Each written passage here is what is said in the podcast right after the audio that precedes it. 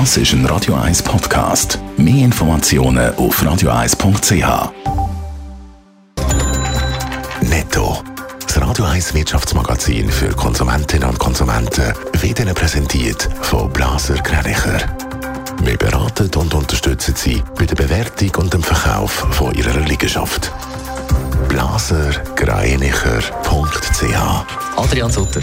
Im Schweizer Gastgewerbe sind im letzten Jahr wegen der Corona-Pandemie 40.000 Stellen verloren gegangen.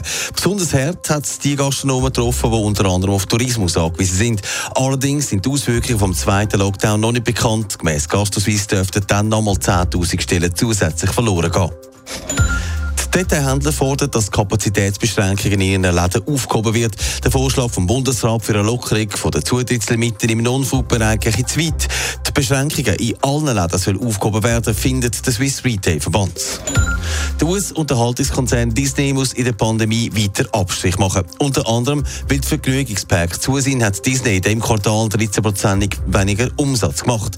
Der Gewinn ist allerdings fast doppelt so hoch im Jahresvergleich und liegt bei 900 Millionen Dollar.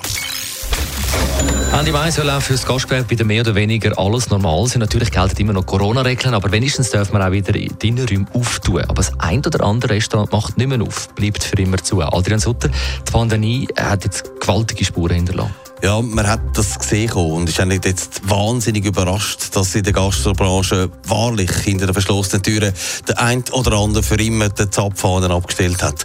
Es ist ein Kahlschlag in der Branche, wo gemäss Zahlen vom SECO 40.000 Stellen verloren gegangen sind, allein im Zug von der ersten Restaurantschliessungen, also im ersten Lockdown und dann der Zeit danach. 40.000 Stellen, die jetzt weg sind und es Zeit braucht, wenn überhaupt, bis sie dann wieder da sind. Aber es ist wahrscheinlich noch nichts Ende, wird es noch schlimmer.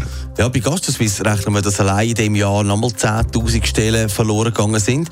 Das hat auch mit der Kurzarbeit zusammen zu tun. Das hat dann irgendwann halt nicht mehr geholfen. Wenn das Restaurant zumacht, macht es zu. Jetzt, wo man die Terrasse wieder offen hat und bald auch drinnen wieder darf servieren, sieht es zwar ein bisschen besser aus. Es geht in die Rückzugbranche, aber es bleibt extrem schwer. Auch dass Härtefallgelder gezahlt werden und dass es jetzt fließt, das hilft vielen, um den, Wasser, um den Kopf über dem Wasser zu halten. Aber am Schluss wird es so sein, ein Haufen Restaurant gibt es nicht mehr und mit ihnen auch die Angestellten, die jetzt einen neuen Job suchen müssen. Netto, das Radio 1 Wirtschaftsmagazin für Konsumentinnen und Konsumenten.